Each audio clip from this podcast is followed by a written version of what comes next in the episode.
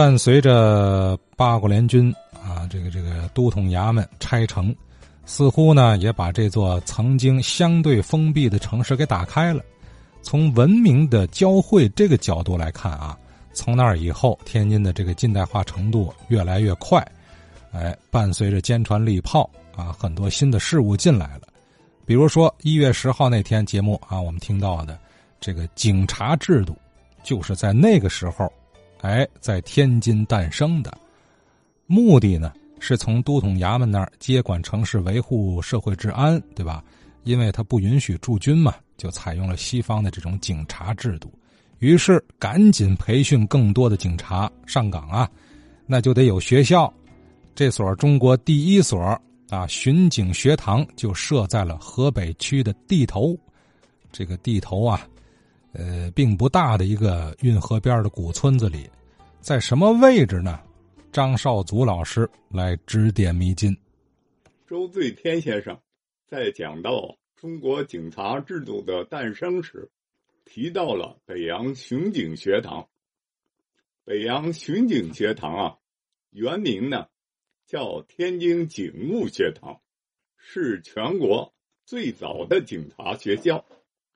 清光绪二十八年，也就是一九零二年九月，直隶总督袁世凯委派天津巡警总监赵秉钧建立的。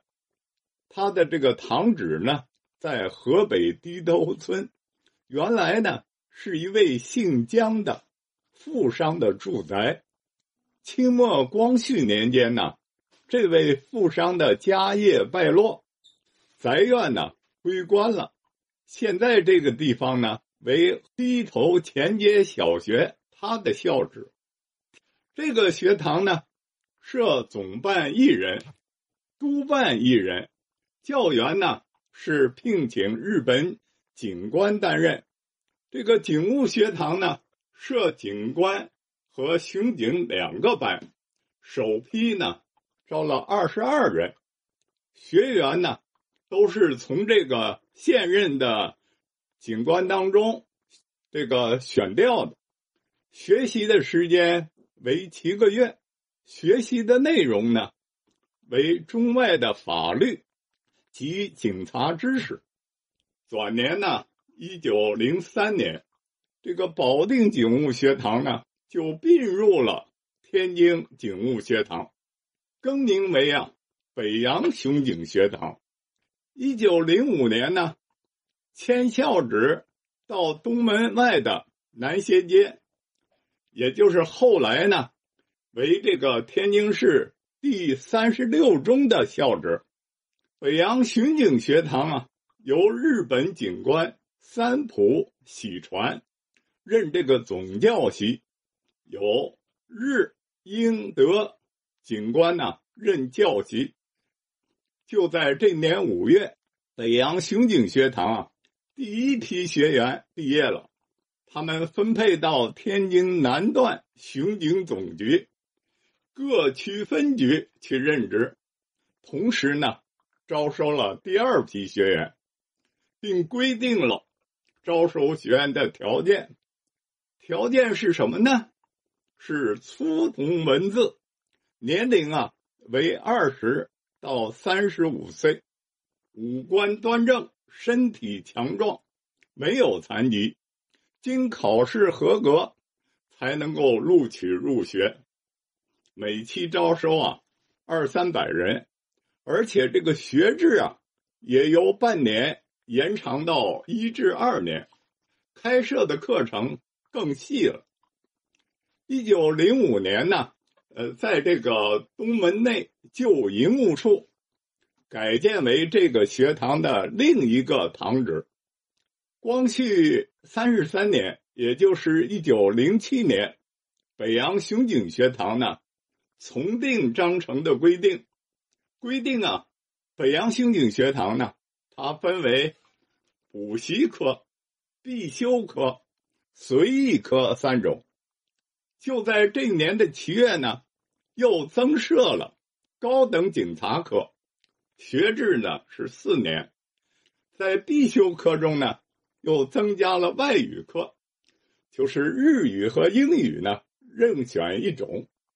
宣统三年，也就是一九一一年的五月，北洋刑警学堂呢并入了保定府刑警学堂，天津呢就设这个刑警教练所了。到这个时候，这个北洋刑警学堂呢，它共训练了官警啊，是二十五期，毕业的人数是三千六百三十二人。这个学堂的毕业生。主要分配于天津、上海、南京等这比较大的城市啊。一九一三年到一九一七年，各大商埠设立警察，都是向天津聘请教官。徐国良是淞沪警察厅长，王桂林是江苏省会警察厅长，都毕业于。这所学校，一九三七年呢，他改为了天津甲种警察训练所，他的所址呢在南门里的广东会馆。抗战胜利以后，一九四五年的九月，又恢复了天津市警察训练所，他这个所址呢，在这个堤花道，也就是现在的鞍山道。鞍山道的山东路和河北路之间啊，这个天津警察局的局长李汉元兼任所长及教育长。一九四八年二月，天津市的警察训练所呢，奉令改称为天津市的警察学校，校内啊还附设了天津警察子弟学校。解放以后呢，改为了天津市。公安学校，哎，这就是咱们公安学校的历史沿革啊，怎么打哪儿来的？哎，从一百二十年前的啊，坐落在河北地头的北洋巡警学堂，一步步演变而来。那么，中国第一所警察学校啊，从地头这地儿啊，其实待了没多少年啊，几年就搬了，搬到南斜街了。呃，前两天也有听友问我说。南斜街什么位置啊？哎，您听了吗？就是后来三十六中学那个位置。其实，在这儿也没几年，是吧？又有了变化了。